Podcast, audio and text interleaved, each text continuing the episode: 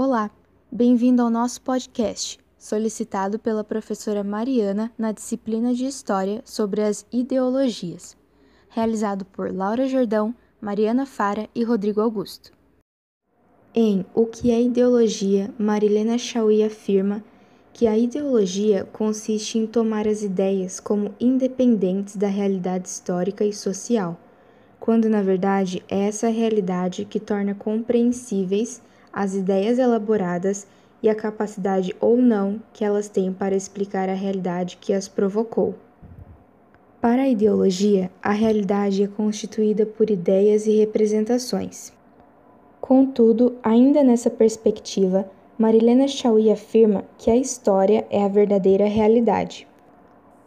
No entanto, os homens produzem ideias ou representações pelas quais procuram explicar e compreender sua própria vida individual, social, suas relações com a natureza e com o sobrenatural. Em sociedades divididas em classes, nas quais uma das classes explora e domina as outras, essas explicações ou essas ideias e representações serão produzidas e difundidas pela classe dominante para legitimar e assegurar seu poder econômico, social e político. Sendo assim, essas ideias irão ocultar a origem das formas sociais de exploração econômica e de dominação política. Esse ocultamento da realidade social chama-se ideologia. Para Leandro, todos ao entrarem em sala de aula têm suas concepções sobre sociedade, sexualidade e política. Não existe professor neutro. Ou seja, ele explica que deve haver certas divergências de conhecimento na escola, um debate de ideias para que ambos os lados possam aprender. Karnal deixa bem claro que a educação é plural, portanto, os professores devem fazer com que os alunos criem opiniões e pensamentos diferentes para enriquecer o conhecimento. Caso contrário, se houver uma interrupção, ou que o professor não dê a liberdade de expressão desejada ao aluno, é considerado crime. No discurso político cotidiano de democracias liberais, como o Brasil e a maior parte do mundo ocidental, o eixo esquerda-direita contrapõe socialistas das mais diversas vertentes na esquerda e conservadores liberais na direita.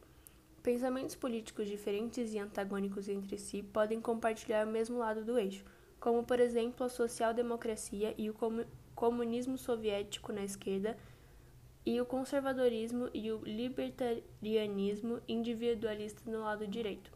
Existe a ideia errada de que a esquerda e a direita são compostas por duas massas homogêneas de pessoas que compartilham das mesmas ideias e valores. Algumas dessas ideias podem se aplicar para alguns elementos extremistas de ambos os lados. Na maior parte das vezes são visões erradas e fruto de propaganda dos adversários. Em ambos os lados existem intolerantes, ideias autoritárias, ataques a grupos específicos da sociedade, corrupção, táticas sujas e assim por, por diante.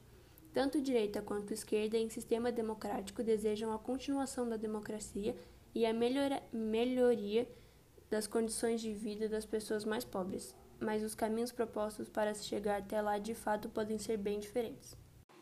Nós defendemos o posicionamento de direita, pois é um segmento que é a favor da defesa da propriedade privada, onde um indivíduo pode tomar posicionamentos que concedam maior autonomia para os proprietários de imóveis, por exemplo. Depois de todo esse conteúdo, foi possível entender que ideologia é tido como algo ideal, que contém um conjunto de ideias, pensamentos, doutrinas ou visões de mundo de um indivíduo ou de determinado grupo orientado para suas ações sociais e políticas. Ideologias podem influenciar nas vidas de muitas pessoas e até mesmo dividir uma sociedade, como é o caso de quando falamos sobre quem é de direita e de esquerda.